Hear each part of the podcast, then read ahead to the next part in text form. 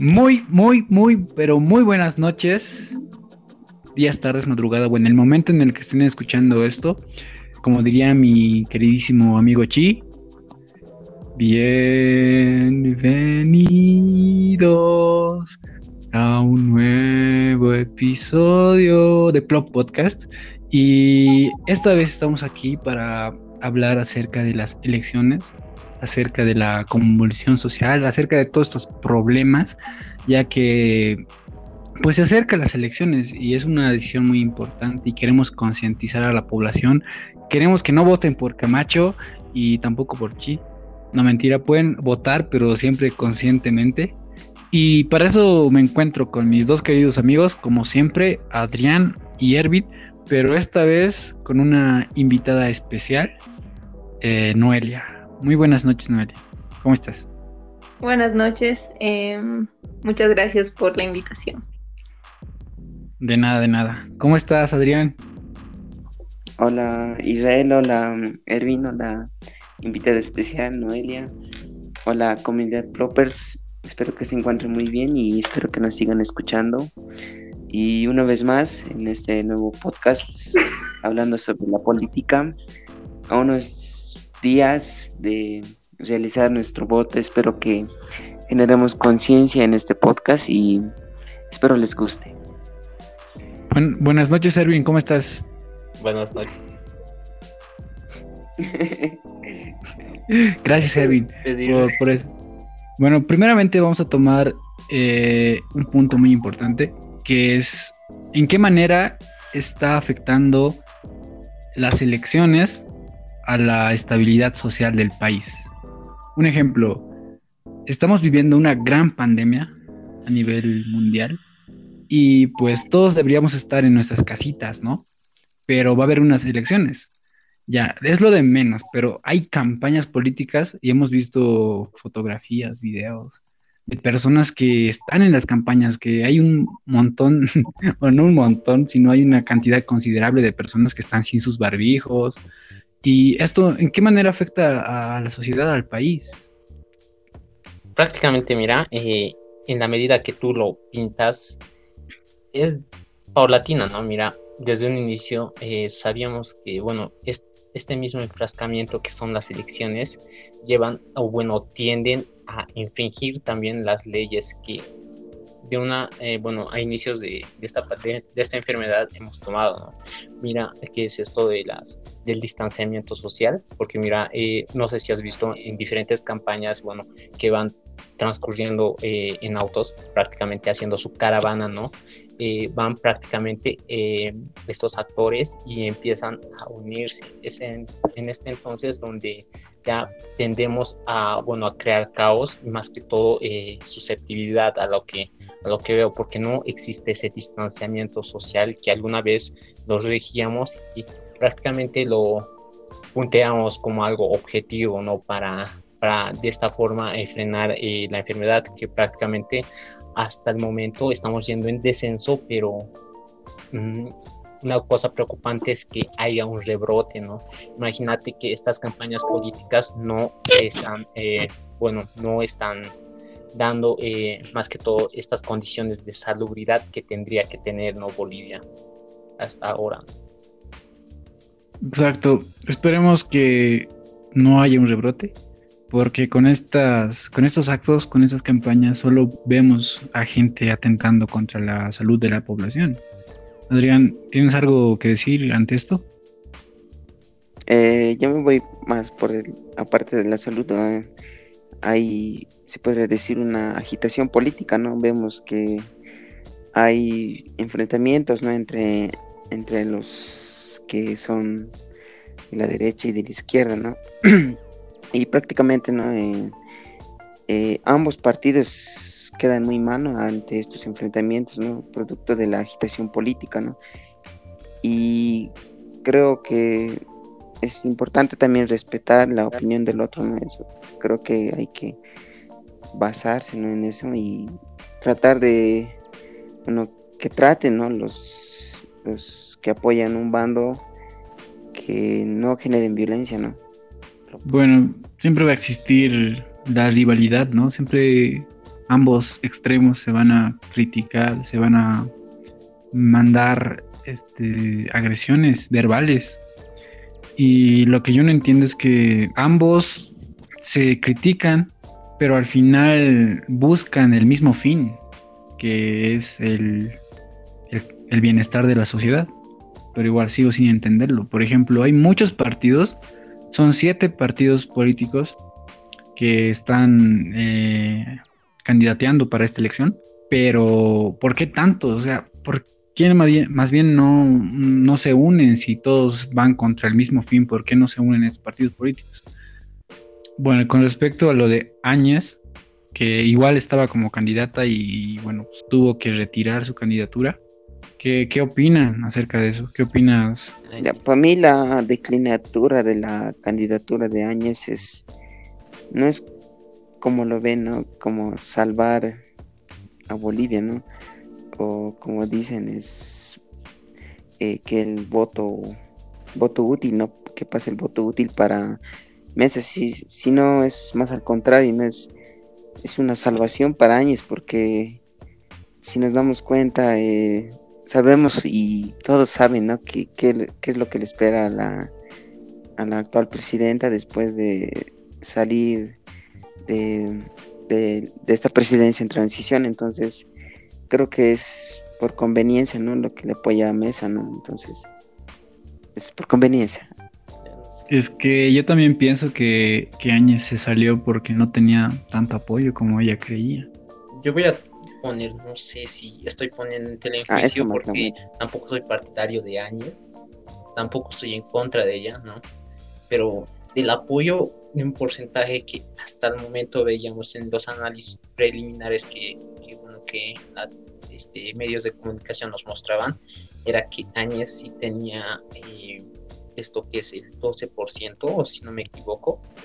Entonces sí, ah, bueno, bueno, algunas personas se declinaban a, favor de Áñez, dado porque por esto que no sé si es muy, muy machista señalado, pero generalmente eh, todos los presidentes que hasta ahora han pisado Bolivia, bueno, han estado al poder, siempre han sido hombres, ¿no? Y mira, solo tenemos en la historia a una eh, sola mujer, que ha sido Lidia Geiger, sustentando esto y estamos con Áñez. Entonces, al rato de, mostrarse Áñez como una candidata, tal vez las personas han visto innovador, dado por qué. Porque eh, si bien es la segunda presidenta eh, que ha tenido Bolivia, más que todo es el apoyo que ha recibido ella, ¿no? Por parte de varias personas que sí se han inclinado hacia Áñez es por ello. Entonces, yo pienso que sí había apoyo por parte de la población para años. Yo también, no, bueno, yo no pienso tanto eso. Sí, tenía un 12%, pero mm, era un apoyo sobre todo de las mujeres y por esto que dices, ¿no? Por realzar eh, la característica, ¿no? De que han habido más presidentes en Bolivia y, y, no presidentas. Entonces yo creo que el apoyo iba en eso también. Pero, ¿qué opina nuestra, qué opina nuestra invitada acerca de la, del retiro de la candidatura de la, de la presidenta? bueno, yo pienso que fue una decisión bastante acertada debido a que se veía ya, o sea, su mandato es de transición. Yo creo que es algo que debería haberse tenido en cuenta desde un principio. Y bueno, postularse, yo lo apoyé porque los candidatos que están. Y se marchó, ya su barco le llamó. Se marchó, ya su barco le llamó, sí. Ya, a ver. Ya, entonces. yo creo que se va a conectar. Ah, bueno, tiene que seguir con su opinión. Estaba Ya, ya ha vuelto, ya ha vuelto la señal de la Noelia. Eh, Noelia, ¿qué opinas acerca de la, del retiro de la candidatura de la la presidenta Janine Áñez? Em, bueno, como decía antes de que se corte mi señal, em, que pues sí lo, considera, sí lo consideré en algún momento que fue una buena decisión que se, eh, que se postulara como candidata, debido a que los viejos políticos, los mismos, pues, pues ya cansan, ¿no? y ninguno en un pasado realmente hizo un gran cambio y sí noté cierta firmeza de la actual presidenta. Pero aún así, pasados los meses y tras la postergación de las elecciones que debieron ser en mayo, eh, pues eh, hubo mucho... Eh, um, bueno, quizá habría que cuestionar realmente todo lo que pasó, ¿no? Durante ese tiempo, de que entraban ministros, salían ministros y bueno, un, desorden ahí bastante conflictivo, pero también se vio en, los últimos meses que más era candidata que presidenta, ¿no? Aún mucho más con la convulsión que estábamos viviendo hace un mes. Entonces, eh, realmente, ¿qué opino? Pues que sí, que fue una decisión bastante acertada actualmente, pero aún así cambio, un cambio radical, pues no, no, no hubo en los candidatos, ¿no? Siguen siendo los mismos, siguen siendo eh, los mismos oportunistas y pues creo que nuestro país está condenado a a ser dirigido por gente que eh, no está realmente capacitada quizá, o quizás sí capacitada, pero gente cuestionable diría yo. Gente que no tiene fines buenos, solo fines personales. Sí. Pero yo digo que, o sea, esos votos que tenía Janine Áñez se fueron para los candidatos como Camacho, como Chi, como Mesa, sobre todo a Mesa, ¿no? Claro, porque... Ah, perdón. bueno, claro, porque es que realmente entre Mesa, al menos en mi posición personal, entre Mesa y la actual presidenta Yanine Áñez, yo, yo vi más mano firme en la actual presidenta. O sea, hay que entender que lo que se viene después de las elecciones es algo totalmente duro. No, no vamos a esperar, o sea, va a haber convulsión, gane quien gane. Eh, eso hay que entenderlo. Mucho más con este problema global de una crisis eh, sanitaria que es la del eh, COVID-19, pues realmente la economía se ha visto realmente afectada en América Latina especialmente, ¿no? Aparte de eh, otros continentes, pero yo creo que hay que entender eso, que si los votos se han dividido y al menos se han ido hasta mesa, en mi posición es el hecho de que pues sí se veía más mano firme, alguien que sí podía sacarnos de lo que viene eh, en, en, un mandato más de años, pero pero pues ya no está, ¿no? Eso es lo que... Pero yo pienso que es que yo en el mandato de años vi que hubo mucha controversia justamente con esto de los respiradores y que ella se estaba enterando por redes sociales de que ah, había unas irregularidades en las compras, ¿no? De los respiradores. Y yo pienso que con eso, ahí, ahí la mató la presidenta.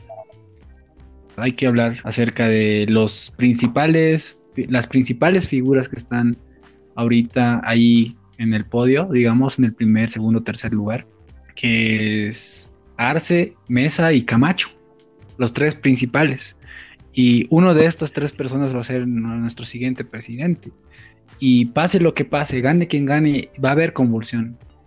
Bueno, eh, con respecto a lo que anteriormente hablaban, bueno, tomando una opinión así, plenamente, no sé, eh, objetiva, pienso yo que tal vez, mira, eh, en un gobierno siempre hay buenos funcionarios, malos funcionarios, y precisamente son los malos funcionarios los que tienden a cometer errores. Es por ello que, mira, imagínate, puede, puede ser eh, N persona que está en la presidencia y puede ser, eh, no sé, la mejor persona, no sé, una persona buena y que quiera manejar el país rectamente y mira, que son, siempre van a ver insertados estas personas que son los malos funcionarios, que tienden a aprovecharse de los recursos de los demás y que piensan en el bolsillo suyo mismo. Entonces, yo pienso que es por esa parte, eh, en el caso de los respiradores, yo pienso que es por esa parte, eh, porque mira, siempre se ha visto esto, que en un gobierno, eh, bueno, yo lo decía y comparto tal vez la, el comentario que me decía anteriormente mi compañero Christopher, que me decía, en cada gobierno siempre va a haber robo, siempre va a haber esto. Entonces yo comparto eso, no por causa de la presidenta o presidentes mismos, son funcionarios que a la vez de, agarrar un cargo semejantemente grande, tienden a aprovecharse de la economía, bueno, del país, ¿no? Ahora, con referencia a lo siguiente que tú me estabas hablando de las elecciones, básicamente, mira, eh, sí, eh, hay un podio mismo que tú lo sostenías, es que entre Arce, Mesa y Camacho, pero no tenemos que olvidar a, bueno, nuestro nuestro buen candidato, que algunos lo dicen que es prácticamente el boom desde el año pasado hasta ahora, que es el candidato Chi. Entonces yo pienso que parte de estos cuatro eh, candidatos son prácticamente tienen ponencias inestables al momento de eh, desengrosarse con la misma población. Pienso que, bueno, por un lado está el MAS. Bueno, pienso que el MAS tiende a esto, estar tan acostumbrado al poder que simplemente no se desliga de eso. Es por ello que hay una fuerte controversia en el cual eh, pienso que ya se dirigían al pueblo orureño, en donde hacían su campaña, ¿no? Y decían que si no ganaban las elecciones ya iban a hacer esto que son los conflictos, bloqueos de calles todas estas cosas. Entonces eh, yo pienso, y bueno, opino aquí, que es prácticamente una, una eh, bueno, es un escepticismo mismo que la población escucha al, bueno, al oír esto, mira, si no votamos por él más, van a hacer estas cosas, van a hacer estas cosas y van a hacer estas cosas, impidiendo que nosotros nos podemos, bueno, podamos sostener nuestra economía, ¿no? Como, como antes estamos pasando por una crisis económica también, tenemos que plantearlo también eso. Entonces, mira, con esta opinión que hacían, eh, bueno, prácticamente lo voy a decir así, los masistas eh, tienden a estar, bueno, tiende la población a estar obligada o, presionada a estar a favor del MAS. Entonces, por esa parte no estoy muy a favor del MAS, prácticamente porque, porque no se tienden a desligar del poder, siempre están acostumbrados ahí, ahí, ahí y quieren mantener esos cinco años más. Bueno, eh, por parte de Mesa, eh, no he visto muchas cosas eh, buenas tanto porque, porque no se ha podido desengrosar directamente con la sociedad. Si bien anda con tres nóminas que son la falta de, bueno, solventar la economía, y bueno, solventar las oportunidades a, jóvenes profesionales y esto que es, bueno, hacer que Bolivia recupere esta misma economía.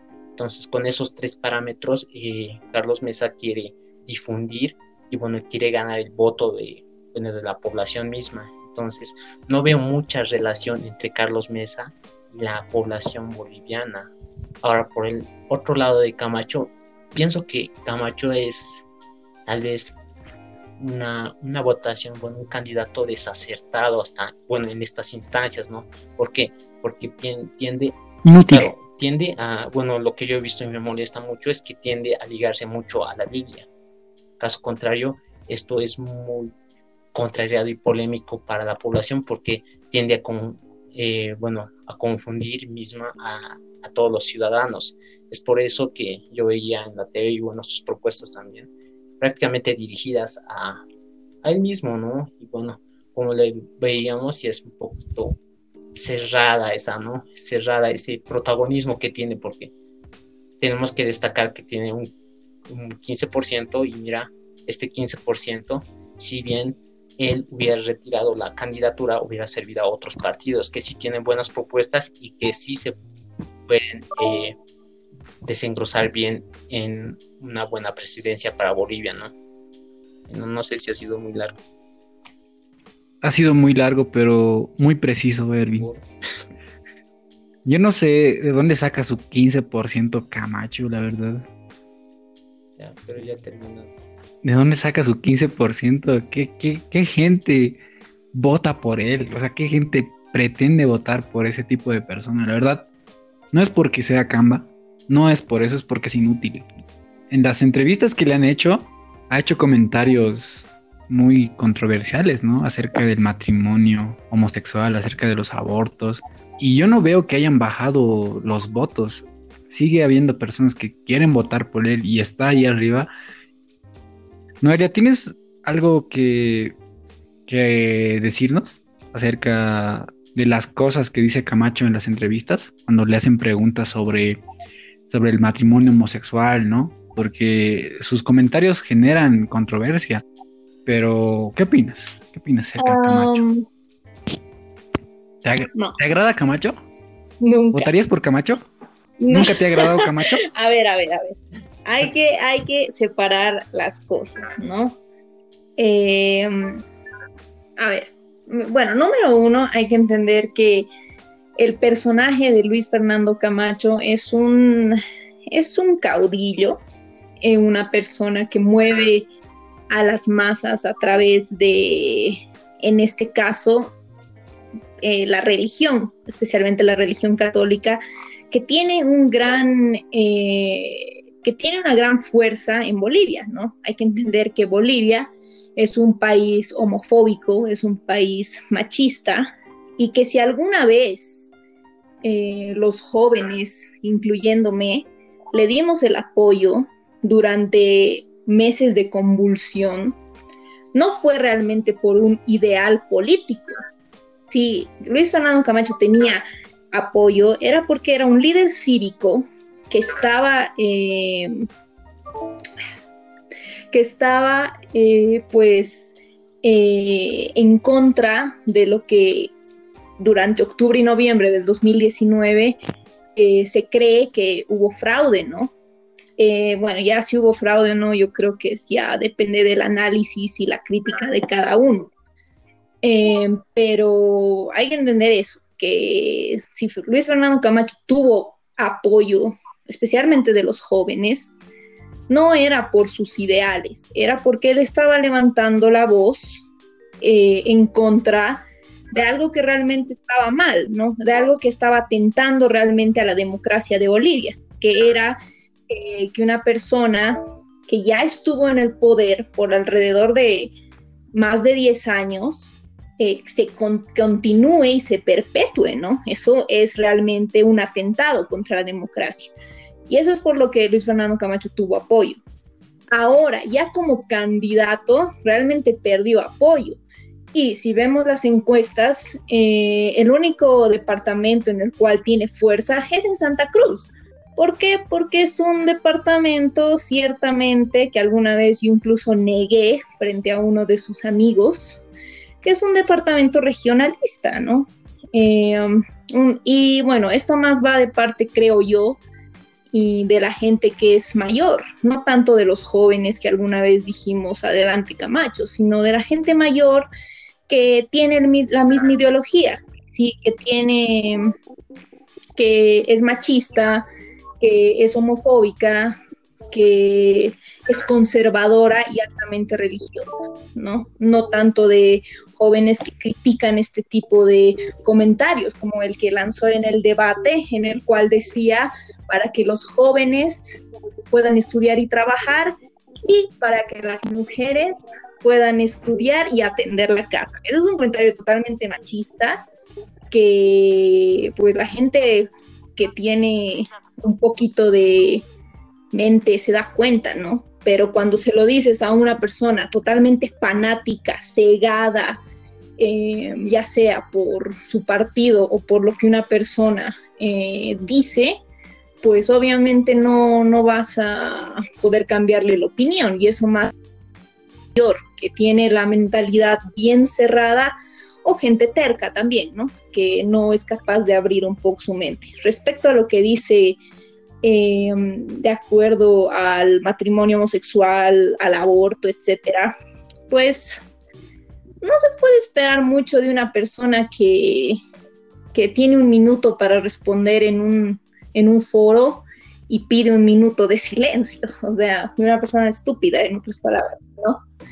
Eh, Y bueno, em, eso va realmente con la ideología de Camacho, que es un caudillista, es un, se nota que es un fanático religioso.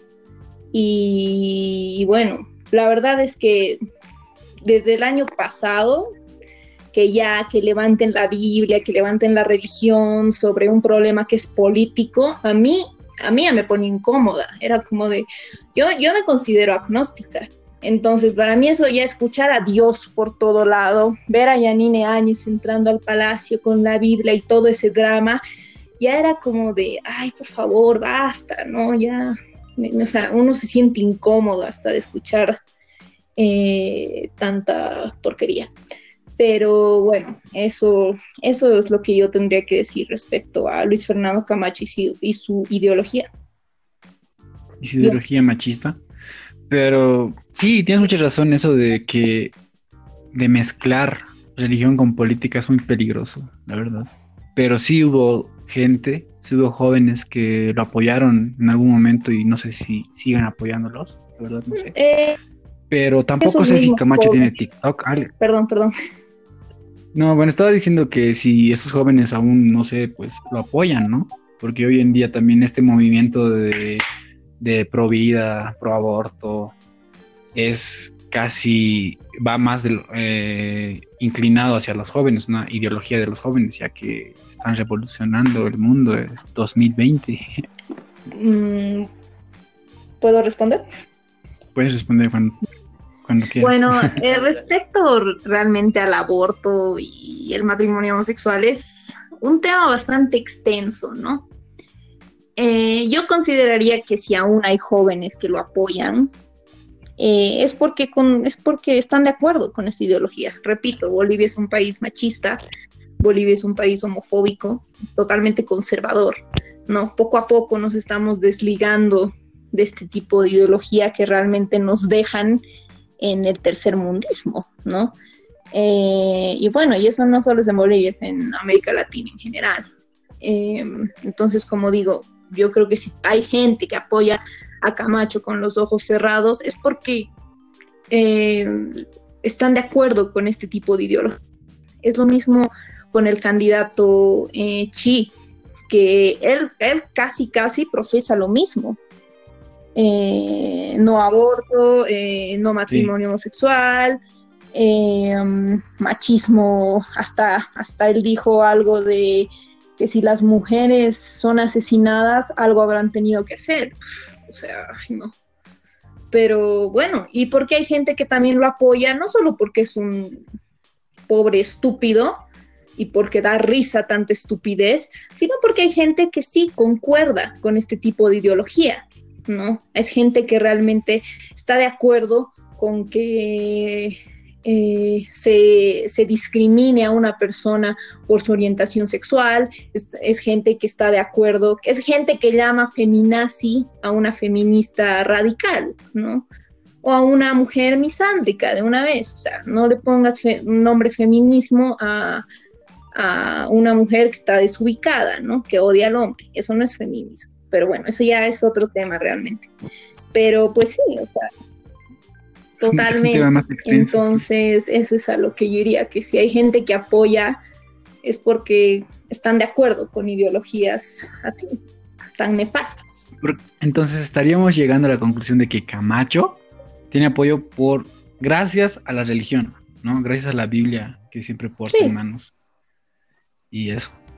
¿O no? Yo sí, estoy de acuerdo. Más que el líder, porque tú estás de acuerdo de que ha sido un buen líder, pero no estás de acuerdo con lo que profesa, como él dice, ¿no? Y todo esto tiene que ver ah, con la religión. Em, tiene un 15%. Respecto a si ha sido líder o no, sí, fue un líder. y nos quedamos solos los dos, Adrián. Bueno, Adrián, ¿tú sabes si Camacho tiene TikTok? TikTok. Mm, no le he visto, che. Adrián, ¿tú tienes TikTok? Sí, tengo.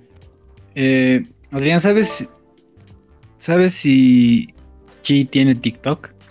Mm, Chi. No, no, no, no sé. Pero sí ha hecho unos TikToks. Bueno, ¿qué opinan sobre los TikToks, chicos? ¿Alguien quiere hablar sobre los TikToks? ¿De cuánto daño le hacen al país o no le hacen daño? Porque yo te vi, Noel, y a ti compartiendo TikToks de, de Samuel Doya Medina. Pero es que hace buenos TikToks. A ver, a ver, bueno. Hay, hay gente que cae en esta trampa de ganarse a los jóvenes, de, de ganarse a los jóvenes con los TikToks. A ver, número uno, yo creo que habría que realmente darse cuenta, ¿no? Que si uno va a ver TikToks de un, eh, no sé, del mismo Hitler, podría decirse, eh, hay que tener criterio formado, ¿no? No hay que realmente dejarse influenciar. Que sí, hay gente tonta que lo hace. Exacto, exacto. Hay que tener un criterio formado. Le has, le has dado al clavo, pero es que las personas que están en TikTok, la mayoría, un 80%, no tienen un criterio formado y se puede dejar llevar por estos TikToks y decir, ah, voy a votar por, voy a votar por Chi porque tiene buenos memes. Porque las estadísticas nos dicen que año pasado Chi sacó un 8% y yo pienso que ese 8% es de personas de entre 18 y 19 años. No hay, no hay, no hay otra explicación por qué Chi tiene 8% de la población. Mm, bueno, la verdad no sabría qué decirte respecto a eso sí creo que, o sea, esta plataforma se ha llenado de gente mayor últimamente debido a la cuarentena, incluyendo políticos, ¿no? Em, pero no, no sé, la verdad. Como digo, yo creo que necesita tener criterio formal. Pero yo, yo pienso que no es el lugar para un político estar en TikTok, la verdad. No es un lugar para, un político que va a ser vicepresidente o que va a ser presidente. Y eso. A ver, y esto va justamente con.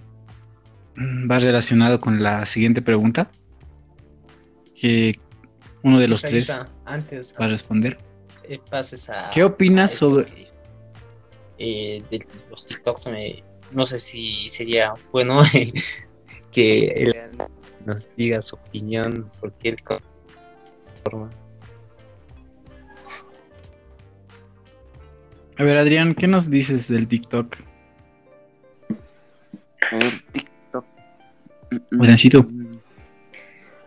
TikTok, ah, antes que nada, es un sitio de entretenimiento, ¿no? Entonces, lo que hacen los políticos es entretener y en base a ello ganar seguidores. Y como han ganado seguidores es evidente que obviamente van a votar. Entonces por ese lado no ahora como dice Noelia es hay que tener un criterio para un criterio formado para eh, ver no los TikToks pero sabemos que la realidad es diferente y los que mayormente entran son los, los que tienen una edad eh, joven, Entonces, bueno, aunque también hay personas adultas, ¿no? Pero en mayor, en menor cantidad, entonces está mal, sí, está mal que los políticos hagan eso, pero también hay, también pueden darle un otro sentido al TikTok, ¿no? También puede ser informativo, pero creo que no se van por ese lado los, eh, los políticos, sino por el lado entretenido. Por agarrar masas. ya nos ha quedado claro que, que Noelia que Noelia está de acuerdo con los de los políticos porque le divierte le divierte Doria Medina pero es que Doria Medina es un político, no es un payaso, no es un payaso. El lugar de un payaso es un circo. El lugar de un político es, pues, no sé, hasta Facebook estaría bien, ¿sabes? Hasta YouTube está bien para un político, pero TikTok, no sé, no, no sé qué estás No, no, pero para, para, o sea, yo no es que esté de acuerdo con los TikToks realmente políticos. O sea, yo he visto que, que realmente anim, o sea, sí lo veo como una forma psicológica de eh, hacer campaña.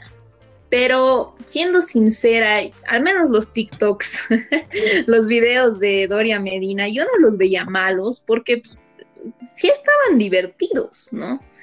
Eh, pero digamos, he visto videos de parte del partido del MAS que sí realmente eran de política política, ¿no? Y yo creo que sí, eso a mí al menos no me gusta, porque como dijo acá el compañero Adrián, que pues es una plataforma de entretenimiento, que vas a encontrar cosas totalmente graciosas, pero también vas a encontrar cosas, o sea, depende realmente de lo que busques y de lo que te agrade, ¿no? Yo considero, o bueno, me gustaría creer que si los políticos empiezan a hacer videos en esta plataforma, al menos Doria Medina, fue porque le gustó y porque pues quiso hacerlo, porque yo creo que en algún momento todos hemos, o todos los que hemos entrado a este, este mundo, en algún rato hemos dicho, ah, pues a mí también me gustaría hacer uno de estos videos, parece divertido, ¿no? Entonces yo quiero pensar en que así fue con Doria Medina, ¿no? Que ya como vieron que eso agarra gente, pues los demás empezaron a meterse, pero realmente depende, ¿no? Pero como digo, siempre hay que verlo todo con criterio. Yo sí me río de Doria Medina, pero eso no significaba en ningún momento que yo le iba a dar mi voto porque, ay, sí, qué chistoso. No, o sea, realmente hay que pensarla bien. Obvio, porque no, no eres una jovencita. Bueno, perdón por eso, porque no eres un jovencita, digamos, que está ahí porque quiere ver buenos TikToks, ya. Y pues, mi siguiente pregunta era, pues, ¿qué opinas sobre los jovencitos que recién están cumpliendo sus 18 años y van a votar? Porque Bolivia es un país joven. Debe haber un gran porcentaje entre estas personas de 18 y 20 años que ni siquiera saben por quién votar y se guían más por, por los memes que hacen o al final ah, dibujan cualquier cosa, votan nulo y había, habría que tratar de concientizar estas, concientizar a estas personas a estos jovencitos que cumplen 18 años y, ya van a votar. Pero ¿qué opinan? ¿Crees, ¿Creen que o sea, sea peligroso? Puede ser un accidente para un futuro. A ver, como decías, prácticamente sí. Todos creo que aquí los que estamos grabando somos jóvenes y mira, pero hay cierta tendencia y eso es lo que veo, no, no. me agrada mucho, es lo que veo que la verdad, yo, yo eh, estar en la edad de 18 ya le he pasado, eh, pero siento que eh, prácticamente la juventud que está tendiendo ya a cumplir esto, que son los 18, 19 años, no están muy aptas, yo pienso, para una elección. Esto mismo porque, si bien, como lo decían y lo sostenían más que todo, se dejan guiar por las masas, se dejan guiar por plataformas virtuales que precisamente tienden a tener estos tintes que son prácticamente informativos, entretenidos o bien eh, son para divulgación general. Pero mira, eh, se dejan influenciar por este tipo de masas que bien, mira, eh, yo por, yo, un ejemplo te voy a dar. yo conozco a un chico, y ustedes igual lo conocen, pero mm, por eje así de por eje privado, lo voy a decir, no voy a decir su nombre, pero sí se deja guiar por estos TikToks que son los del chip. Bien, queremos saber quién es. No, yo, no sé quién es. Ah, yo, bueno, voy a tomar como el ¿Sabes por qué? Porque es una de las personas que, a la bien, si lo he conocido así, se deja guiar por las masas, dado por qué. Porque bien ve a un personaje político en un TikTok ve que es entretenido y estas cosas, pero tiende a pensar en que su voto puede estar en manos de este personaje, dado porque, porque empieza ya a, como podría decir, empieza ya a sumergirse a esto que son las redes, eh, redes sociales, y eso para, para, bueno, como por ejemplo yo te decía, esta persona es innovador para él, ¿no? Porque simplemente otros políticos no tienden a hacer eso. Entonces yo pienso que si bien estamos con, bueno, yo lo estoy tomando como ejemplo a este personaje, bueno, a esta persona, mira cómo se está dejando influenciar por estas masas. Entonces nada raro que vote por el chi o por esto que es... Eh, por personas que simplemente, claro, por personas que simplemente por se las redes, comparten estas cosas, estas cosas ridiculeces y estas cosas, entonces tienden a lavar el cerebro a estas personas. Entonces yo pienso que es muy desacertado que las personas que, bueno, eh, cumplen 18 y 19 años deberían votar porque prácticamente, como ya lo dije, se dejan influenciar por las masas. Entonces, muy desacertado, pero bueno, como lo decíamos antes, es Mm. prácticamente está en la Constitución. eh, tenemos, bueno, los ciudadanos, si son parte de Bolivia, tienen que votar a partir de los 18 años. Bueno, para mí eso no es viable, ¿no? Yo, yo opino que, pues, con lo que estaba diciendo Noelia hace ratos, que debe- debemos tener un criterio formado, ¿no? Si es que estamos en TikTok. Y yo creo que si tenemos 18 años, o sea, la mayoría de los jóvenes, hoy en día sobre todo, no tienen un criterio formado. Se lo forman en la universidad. Entonces sí, está un poco desacertado que los, que los jóvenes de 18 años voten. Yo creo que deberían cambiar la constitución que, que ponga, ¿no? En la constitución que se puede votar desde los 23 años o 22, así para que en la universidad sí se formen ese, ese criterio, porque como tú dices, hay personas que se dejan llevar por los memes. O sea, sí es gracioso hasta un cierto punto, pero después te das cuenta de las consecuencias que puede causar un meme de Chi, porque ahí lo están comparando con Leslie Chao y todo, y va a ser Las Vegas en Uyuni. No sé qué le pasa a Leslie Chao. Digo, a, a Chi, perdón, lo siento. ¿Alguien quiere comentar algo? ¿Alguien quiere hacer una pregunta? ¿Quiere añadir algo? Ya vamos casi un buen tiempo de... Sí, yo a diferencia como joven, yo la verdad yo tengo un voto eh, mm, incertidumbre, eh, bueno, tengo incertidumbre en el voto porque eh, no por el hecho de que mm, no tenga un criterio formado, aunque me falta mucho evidentemente, pero la cuestión es que no veo en ninguno un- una solución ¿no? para el país y básicamente porque he comprobado que los políticos cometen el mismo error. Eh, y el error básico, creo que los políticos es, es eh, lo que hemos visto recientemente, el año pasado, este año, es que es más un movimiento de interés político que por la sociedad. Eh, empezando por Evo, ya, por Evo, eh, recordarán independientemente de si hubo fraude o no, eh, creo que no debería de haberse postulado, ¿no? También pasa lo mismo con eh, Áñez, que evidentemente pudo haber sido, al igual que Evo, un buen candidato pasando los cinco años, al igual que Camacho, que tampoco debería de haberse postulado, que era más bien un, como dice Noel, un caudillo que ha manejado a la, a la a, a los cívicos cruceñistas, ¿no? Creo que han cometido el mismo error, ¿no? El error básico y aparte Mesa que y tiene un futuro, bueno, diré más bien un, pasado, eh, como ya saben, de, de, dictadura, podríamos decir, ¿no? Entonces, creo que eh, los candidatos que están actualmente no, no piensan básicamente en la sociedad y creo que mm, no hay una buena opción. Es mi respuesta básica. Es que yo creo que no hay candidatos que tengan bueno, o sea, sí, sí hay candidatos que tienen buenas propuestas.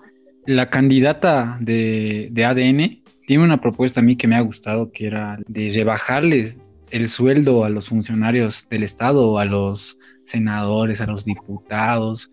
Estaría muy bien, ayudaría mucho a, a la economía porque vamos a, vamos a vivir una crisis económica en estos últimos en estos años que vienen y esa es una buena propuesta, pero no si voto por ella es como que si estuviera votando también por nadie porque tiene un 0.2% o un 0.5% de apoyo. ¿Qué dicen ustedes? ¿Por quién vas a votar, Ervin? ¿Nos puedes compartir tu voto? No, mentira, a ver. Eh, mm, la verdad, el panorama está nublado. no, no, te voy a decir. No, no nos digas, Ervin, no nos digas, no nos digas, Ervin, no nos digas, solo Es una la falta el pano- como te decía, el panorama es demasiado nublado. Hasta el momento no lo he decidido.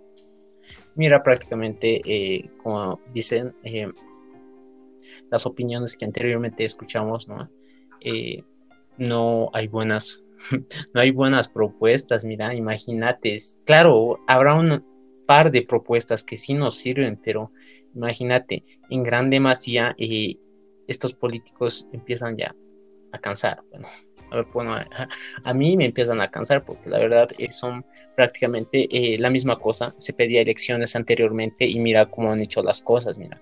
A causa de la opresión se han dado las elecciones y mira, estamos en, ahorita estamos allá a días de las elecciones y mira cómo, estamos reaccionando las personas. No sabemos qué hacer, no sabemos por quién votar, no hay buenas muy buenas propuestas y la verdad siempre tendemos a estar guiados prácticamente con el ojo ciego y decir, bueno, para lo que vaya, ¿no? Pero bueno, eh, como estamos eh, en un país prácticamente que eh, movido por masas, por iconos, prácticamente no espero mucho de las elecciones porque en demasía va a ser un conflicto de igual manera, si, bueno, si fichamos estos dos partidos que es el MAS y el Unidad Nacional, que es, eh, no, bueno, Comunidad Nacional, que es de Carlos Mesa, eh, eh, bueno, siempre sí o sí va a haber conflictos. Si no gana el más, va a haber, con, con Arce va a haber igual conflictos. Si no gana Mesa, igual va a haber conflictos. Entonces, estamos partiendo de aquí a un problema que es generalmente entre políticos y vamos a ir paulatinamente siguiendo un problema que van va a ser eh, prácticamente global para nosotros, ¿no? Que va a ser Bolivia, ¿no? Y va a estar, pienso que va a estar conflictuoso después de las elecciones y mira, en lo que nos vamos a quedar nosotros, ¿no? Los jóvenes, los jóvenes. Vamos a seguir en nuestras casas pasando clases virtuales. Eh, Noelia, ¿tú sabes por quién votar? Noelia, ¿estás así como que bien decidida?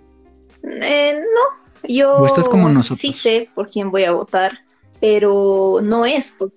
Porque tienes un criterio formado. Sí, ¿no? Pero mira, a lo que iba es de que sí sé por quién voy a votar, pero realmente no es por quien yo quisiera votar. Por mí yo voto nulo y ya, pero no es realmente lo que... No sé, la verdad, no sé si realmente sea algo que ayude al país, ¿no? Yo realmente temo mucho por lo que vaya a pasar. No. Em, eh, porque pues el año pasado fue difícil, fue, fue feo. Entonces creo que todos vivamos donde vivamos, lo hemos sentido, lo hemos visto, lo hemos vivido y, y pues quién sabe realmente qué va a pasar ahora, ¿no? La incertidumbre. Yo creo que lastimosamente, por mucho que digamos, ay, sí, democracia, democracia, realmente no lo es, porque por mucho que digamos, hay una persona que quiere votar por Mesa, otra que quiere votar por Camacho, otra que quiere votar por Tuto, otra que quiere votar por el MAS. Eh, ok, ¿no? Es su decisión, es su voto, pero aquí el problema es de que sabemos que si vuelve a entrar al poder un partido que ya ha hecho daño anteriormente estoy hablando hasta hace poco, eh, pues no van a ser las cosas tan bonitas, ¿no? Y lo mismo, no sabemos qué nos espera si entra un viejo político, bueno, no viejo, o sea, me refiero a antiguo, ¿no? A un político que ya estuvo en el poder y que tampoco pudo hacer mucho, ¿no? Que le tocó renunciar, no sabemos qué va a pasar porque conflictos va a haber, muchos. Y pues alguien dirá, ay, pues, podrá, no podrá, eh, alguien dirá, sí, va a poder, pero ahí está la pregunta, ¿no? Lo mismo que si entra, no sé, ay, no, ojalá no, pero igual si entra Camacho, aunque no creo, pero pues que siempre va a pasar, ¿no? No creo, o sea, ahorita, sí, ahorita entre los dos candidatos, o sea, Camacho no creo que sea tan tonto como para votar por Camacho. Eh, está entre Mesa y Arce. O sea, está entre el MAS y Comunidad Ciudadana. Uno de los dos partidos nos va a representar. Pero como tú dices, va a haber, va a haber convulsión. Va a haber otra vez este tipo de levantamientos de los jóvenes, de los señores, no sé. Y eso es lo que preocupa. Gane quien gane, va a haber convulsión. Y bueno, pues, está mal. Pero no voten por Chi, sí. No voten por Chi. Eh, tal vez, tal vez no No voten por Chino, voten por Camacho, voten por la señora. Eh, tiene buenos. Ha declinado su candidatura. ha retirado. Pero no voten por Chino. ¿Sí? Pucha. ¿Por qué? Solo falta Feliciano Mamá. mm, que salga Camacho, no me cae Camacho, en serio. Es bien importante, Camacho. ¿Algo más que quieran decir? Porque ya no tenemos de qué hablar casi. Para complementar el podcast, no sé, eh, sería bueno hacer preguntas entre nosotros, mira. Es, eh, estamos hablando de criterios prácticamente distintos. Mira, todos partimos de una perspectiva totalmente diferente. Y mira, eh, tendríamos que, yo pienso que generar preguntas, ¿no? A ver, Ervin, lanza tu pregunta. No sé qué tipo de preguntas, porque todo, todo el podcast ha sido de preguntas, pues. No estamos llegando a nada. No hay soluciones, Israel. No hay. Es que, es que no, no va a haber soluciones, obviamente. Sabemos que gane quien gane, la gente que piense más. Mm, o sea, tú, tú decías. No, espera, espera. Tú decías que, hay candidatos que tienen buenas propuestas, hay otros que no. Yo considero que ninguno tiene buenas propuestas. Yo creo que quizá el que promete y de oh, lo, más grande es Tuto Quiroga, mm. pero es un personaje que hay que cuestionar bastante, ¿no? Es, Tuto Quiroga es bastante derechista, ¿no? O sea, que hay que entender que en los políticos la labia lo tienen todos de promesas te van a lanzar toditos. Entonces, parece que la gente olvida que son políticos, ¿no? Pues realmente yo no he visto realmente buenas propuestas. Cuando les han preguntado, parece que ese rato se han inventado. Yo no he visto realmente propuestas eh, respecto a las grandes problemáticas que estamos viviendo en Bolivia. Más bien veo mucho más, eh, no sé, que estos políticos que son la causa de los problemas. Por ejemplo, eh, yo no he visto propuestas que haya respecto a cómo realmente detener los feminicidios. Eh, tampoco he visto eh, propuestas respecto al medio ambiente, que en estos momentos se están quemando.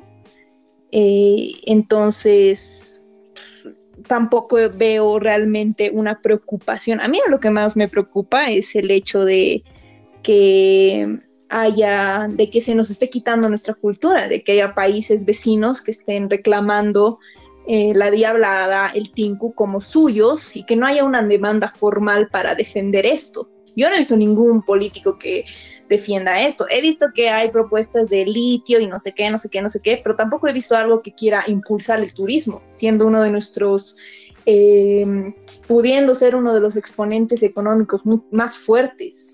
Eh, tampoco he visto nada respecto a lo que realmente podría hacernos crecer como país. O sea, por eso yo no creo que ninguno haya hecho algo bueno la candidata de ADN quiere bajarles el sueldo a los diputados y senadores. Imagínate lo bueno que es eso para el país, o por lo menos para mí, porque yo, es que yo pienso que, ¿qué más? Bueno, solo eso. Ah, quería aumentarles eh, los sueldos a los policías. Pero más allá de eso, ese ha sido el único que he visto. Buenas propuestas, o sea, no recuerdo las propuestas que dieron. La de mesa, o sea, de tener cámaras en cada policía está interesante, pero son tantos policías en el país y comprar una cámara para cada policía yo creo que sería un gasto más para la economía del país. Y esto quiere ir contra la corrupción, ¿no? El fin es ir contra la corrupción, pero la corrupción siempre va a haber, siempre va a existir. Y mi amigo, mi amigo decía, este, todos los políticos van a robarnos, todos van a robar. El problema ahorita es votar por quien menos nos robe. Y hay que analizar quién nos va a robar menos, quién va a invertir más en el país. Y como tú dices, no hay personas que... Sí, pues sí, es la única cosa. O sea, todos nos van a robar, todos se corrompen. Hasta yo, la verdad, me corrompería de... No. Nadie. No, mijo. Hasta tú, Noel. No mientas. La retórica, la labia, como tú dices, está en ellos, pero no sé si cumplan lo, con lo que dicen. Por ejemplo, Chi, eh, no sé qué le pasa, Chi. Quiere mezclar el tinku, el tinku que es una danza tradicional originaria, ¿no? Quiere mezclarlo con las artes marciales. Lo quiere llamar tinkudo. La verdad es un chiste para mí. Es un chiste. Es un chiste, Chi. Qué mal chiste. Es un chiste. Qué mal chiste, lo siento. Y bueno, para, para cerrar eh, este episodio, porque ya está, está muy largo el episodio, vamos a empezar a dar nuestras conclusiones, o bueno, no conclusiones, nuestras reflexiones. ¿Qué tal si empezamos por ti, Ervin, que eres el más preparado eh, en este podcast? A ver, reflexiones. Con respecto a ver, al tema que hemos tocado, prácticamente no. Pienso que no debería haber este, este tipo de conflictos. Eh, tendríamos que respetar eh, la labor, bueno, las elecciones más que todo tenemos que respetar, duela quien nos duela, eh, si bien gana el más, si bien gana Mesa, deberíamos respetarlo, porque, mira, no solo simplemente, eh, bueno, nos estamos haciendo daño a nosotros mismos como sociedad, porque mira, imagínate, gana eh, Arce, no se hace daño a Arce, y Mesa tampoco se hace daño, son dos figuras que siempre simplemente están patentadas ahí. Mira, los que se hacen daño son las masas que lo siguen. Entonces yo pienso que está bien, me, parece sumamente acertada la, bueno, no, he escuchado eh, hoy en las noticias más que todo que habían sacado una propuesta en la cual deberían firmar eh, los distintos agrupaciones, bueno, esto para que se respete las elecciones, ¿no? Más allá de que haya fraude, eh, ¿no? En ese rato sí es un momento, buen momento para ya desproporcionarse en demasía y la población tendría que ya tomar cartas en el asunto, ¿no? Entonces yo pienso que si bien eh, eh, los partidos, eh, bueno, deberíamos, ¿no? respetar las elecciones. O sea, sí.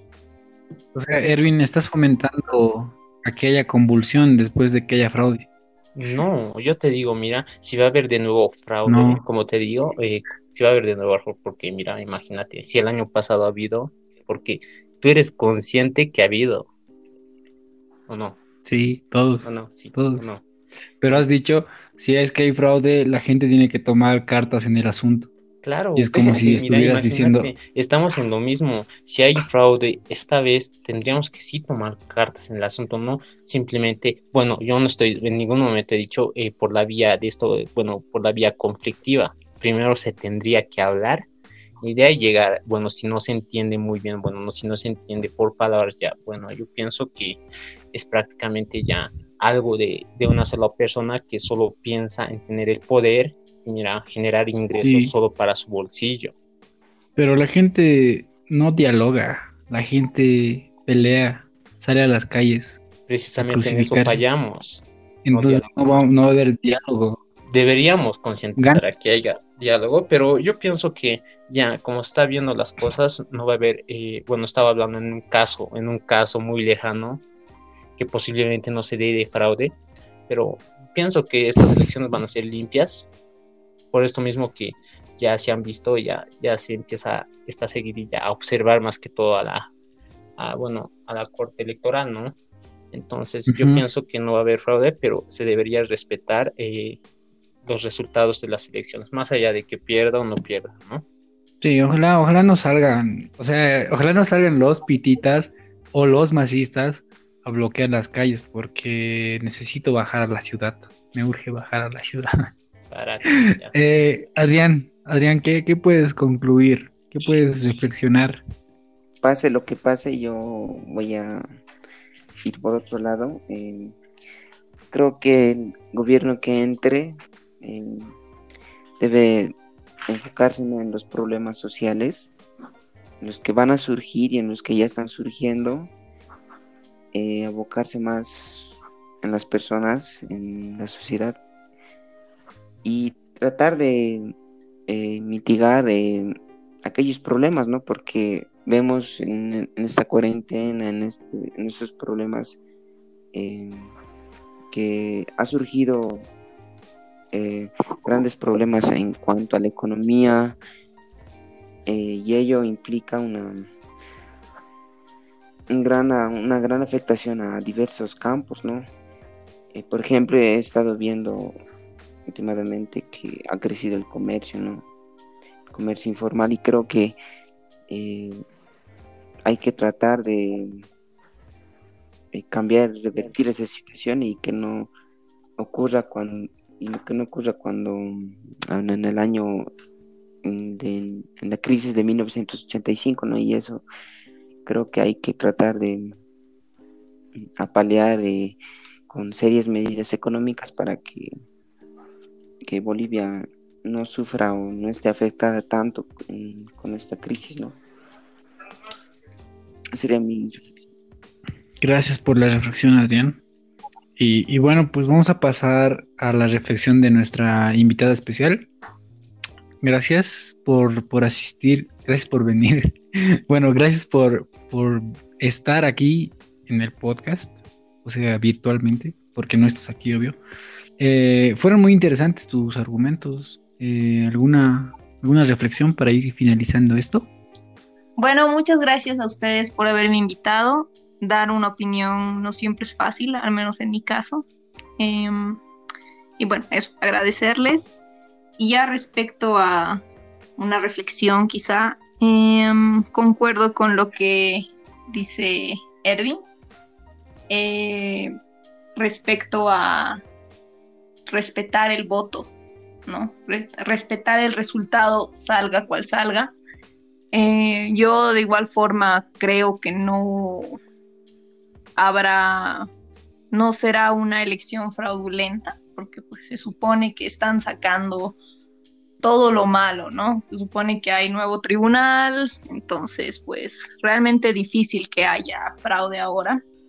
Y, o sea, en, en una posición personal, pues el objetivo es que no vuelva un, el mismo partido político que ya le hizo daño a Bolivia, ¿no? Pero bueno, igual entre quien entre, quién sabe lo que va a pasar.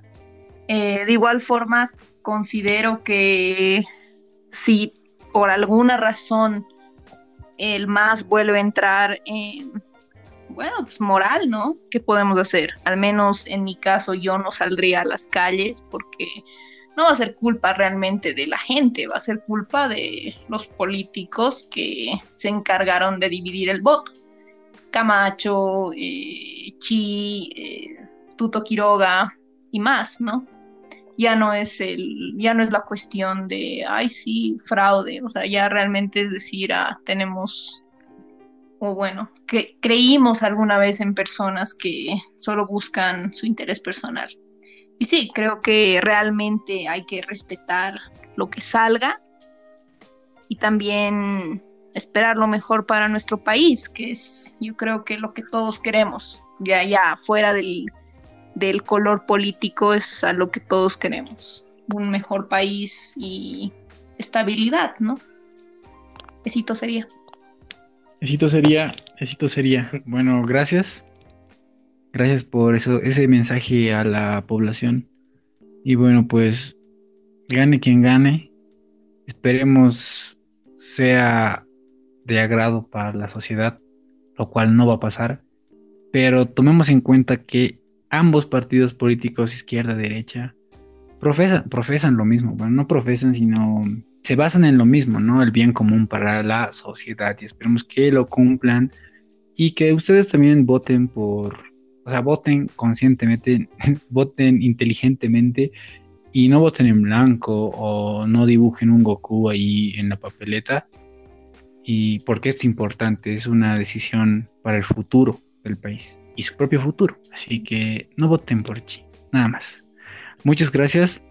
Nos vemos en el siguiente podcast y chao.